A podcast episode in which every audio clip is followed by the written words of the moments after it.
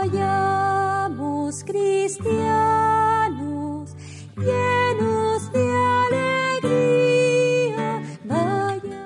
Este es su servidor el Padre Roberto Mina, siervo misionero de la Santísima Trinidad desde nuestra misión de Nuestra Señora de la Victoria en Compton, California. Y la lectura de hoy del Evangelio en esta fiesta de los santos inocentes está tomada de San Mateo capítulo 2 versos del 13 al 18. Después de que los magos partieron de Belén, el ángel del Señor se le apareció en sueños a José y le dijo, levántate, toma al niño y a su madre y huye a Egipto. Quédate allá hasta que yo te avise, porque Herodes va a buscar al niño para matarlo. José se levantó y esa misma noche tomó al niño y a su madre y partió para Egipto, donde permaneció hasta la muerte de Herodes. Así se cumplió lo que dijo el Señor por medio del profeta de Egipto llamé a mi hijo. Cuando Herodes se dio cuenta de que los magos lo habían engañado, se puso furioso y mandó matar en Belén y sus alrededores a todos los niños menores de dos años conforme a la fecha que los magos le habían indicado. Así se cumplieron las palabras del profeta Jeremías. En Ramá se ha escuchado un grito, se oyen llantos y lamentos. Es Raquel que llora por sus hijos y no quiere que la consuelen porque ya están muertos. Palabra del Señor.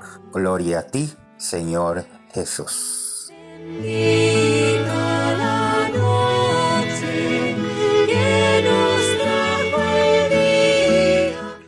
Entonces, como les decía, celebramos esta fiesta de los santos inocentes que el cruel Herodes mandó matar. El mismo evangelista San Mateo afirmará que en ese día se cumplió lo que había avisado el profeta Jeremías. Jeremías 31:15. Un griterío se oye en Ramá cerca de Belén. Es Raquel, la esposa de Israel, que llora a sus hijos y no se quiere consolar porque ya no existen podemos leer este pasaje en clave de historia de salvación, porque la liturgia de hoy aparece el tercer testimonio en favor de Cristo, el Dios humanado. Es el de los inocentes, niños de Belén, sacrificados por orden de Herodes el Grande, que pasaron del regazo de sus madres al abrazo de Dios y forman parte del cortejo del Cordero sin mancha que describe el Apocalipsis. A propósito de la historicidad del trágico episodio de los inocentes, los expertos en Biblia anotan que no se menciona en ningún otro escrito canónico o profano, pero semejante brutalidad está en armonía con el carácter de Herodes, un ser patológicamente celoso de su poder. Varios de sus familiares, incluso sus hijos, fueron asesinados por orden suya. El historiador Josefo describió a Herodes con los tintes más negros que le fue posible. Por eso resulta difícil de explicar la ausencia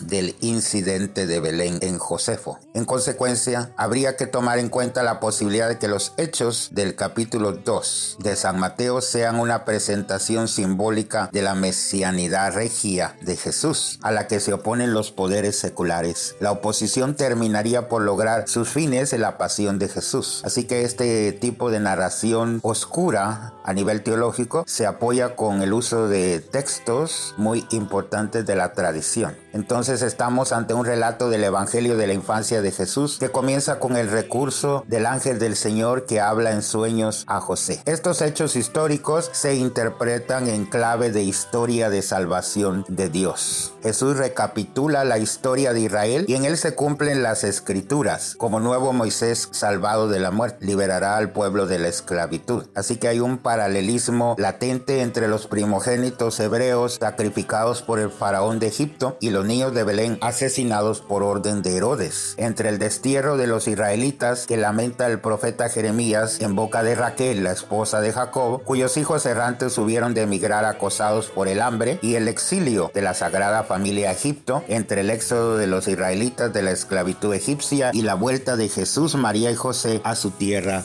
de Nazaret. Entonces, fiel a la denuncia profética y al propio testimonio, la comunidad eclesial, cada uno de nosotros, ha de mantener una actitud de colaboración con toda causa justa del ser humano, sirviendo a la verdad, libertad, progreso humano y liberación integral. Y hacer todo esto sintiéndonos gozosos de sufrir por los ideales que aparecen en el Evangelio de hoy. Este es el testimonio del amor cristiano de estos niños que vencen al odio del mundo. Por eso hoy preguntémonos si estamos dispuestos a defender la vida de todo el que la amenace en cualquiera de sus fases y si nos interesa vivir el testimonio de los que son testigos de Cristo con su sangre. Oremos. Jesús mío y nuestro. A muchos nos escandaliza la reacción de Herodes al matar a tantos inocentes, pero tristemente hoy en nuestra sociedad, marcada por la cultura de la muerte, siguen muriendo en la frontera niños inmigrantes y pocos reaccionan ante estas muertes injustas. Ayúdame y ayuda a todos quienes me escuchan a defender siempre la vida y sobre todo de los inmigrantes, ser testigos de ese amor de Dios,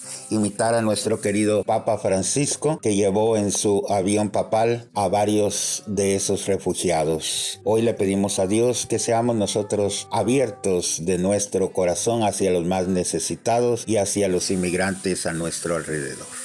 Y que nos bendiga el Padre, el Hijo y el Espíritu Santo. Amén.